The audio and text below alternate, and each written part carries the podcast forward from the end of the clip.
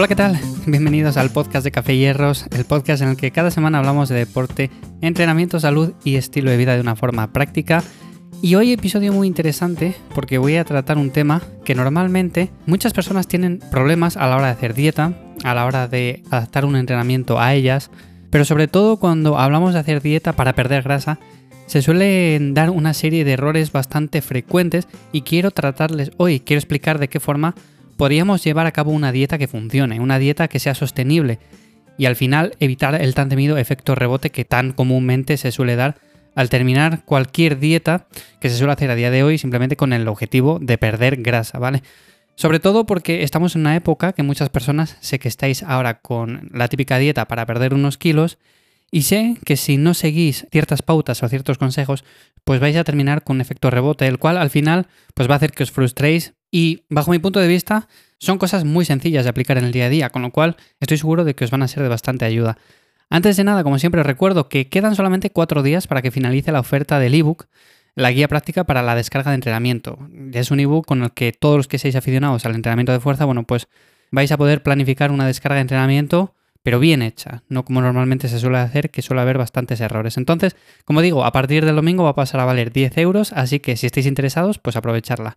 Y también otro punto importante, hay plazas abiertas para las asesorías y las tenéis en ivyamazares.com, tanto para ganar músculo, perder grasa y en definitiva lograr resultados. Con lo cual, si queréis que os eche una mano con el entrenamiento y todo lo que tenga que ver, o sea, cualquier cosa que esté asociada a eso, bueno, pues me escribís ahí en ivyamazares.com, tenéis la pestaña de servicios y simplemente les echáis un vistazo.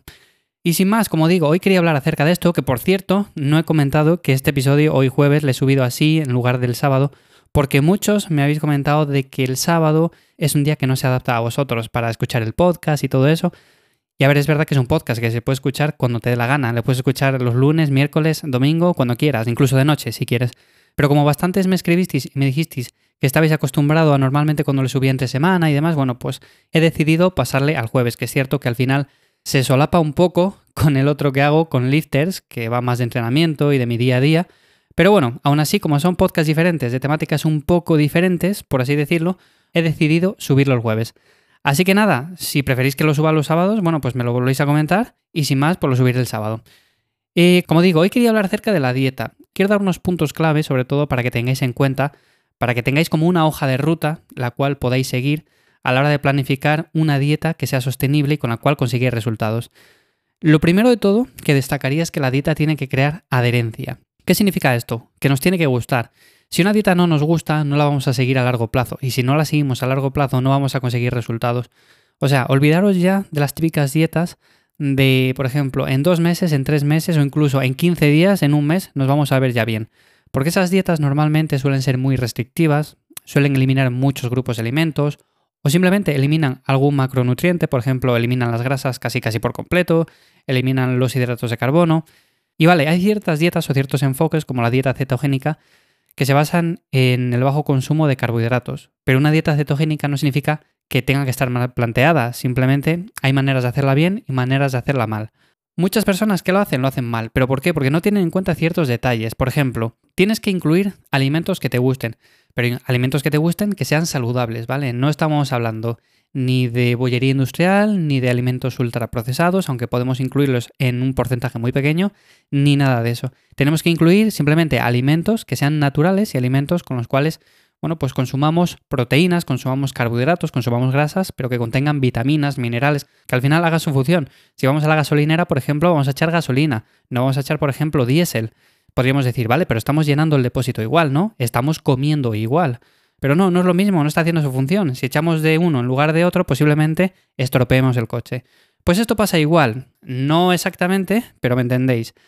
Entonces, la dieta lo primero de todo tiene que crear adherencia, o sea, nos tiene que gustar.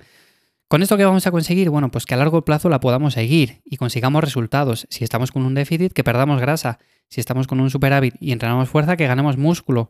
En definitiva, al final, uno de los mayores errores que se suelen cometer es hacer enfoques muy restrictivos, perder una cantidad considerable de peso, que normalmente suele ser entre agua, grasa y músculo. No nos vemos del todo bien, pero hemos perdido esa cantidad de peso que decimos, bueno, pues objetivo conseguido, entre comillas y luego volvemos a los hábitos que teníamos anteriormente y entonces viene el efecto rebote, ¿no? Y ahí es cuando vemos uno de los principales problemas.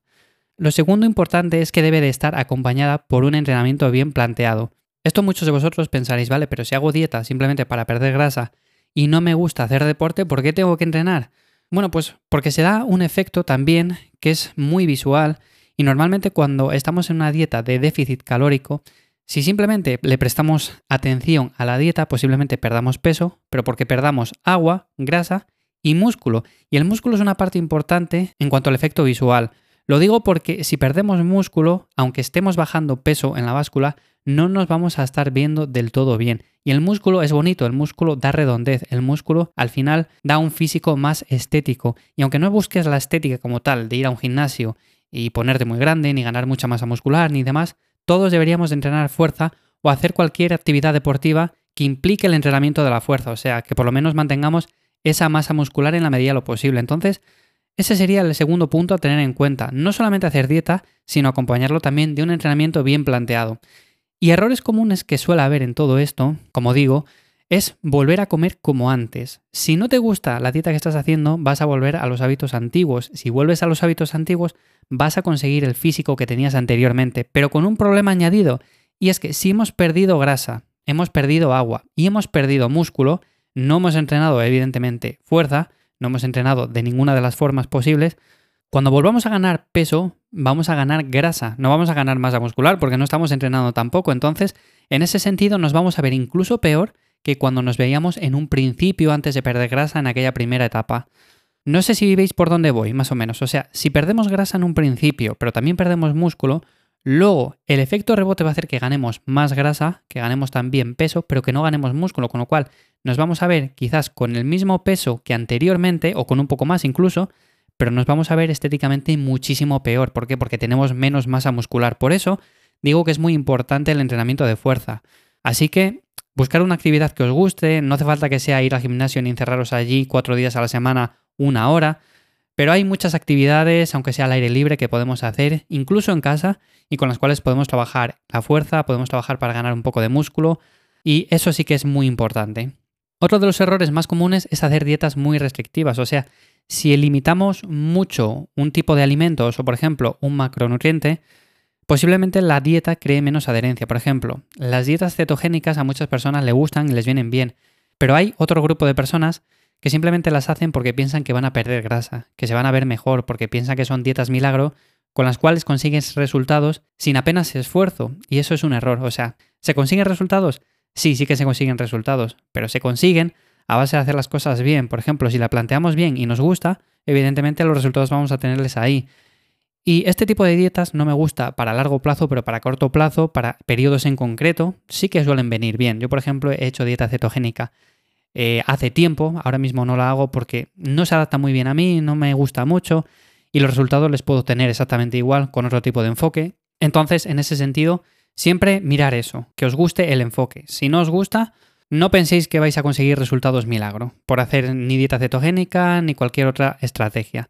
Y luego, por último, importante, ¿qué es lo que solemos hacer? Buscar soluciones en estrategias como el ayuno.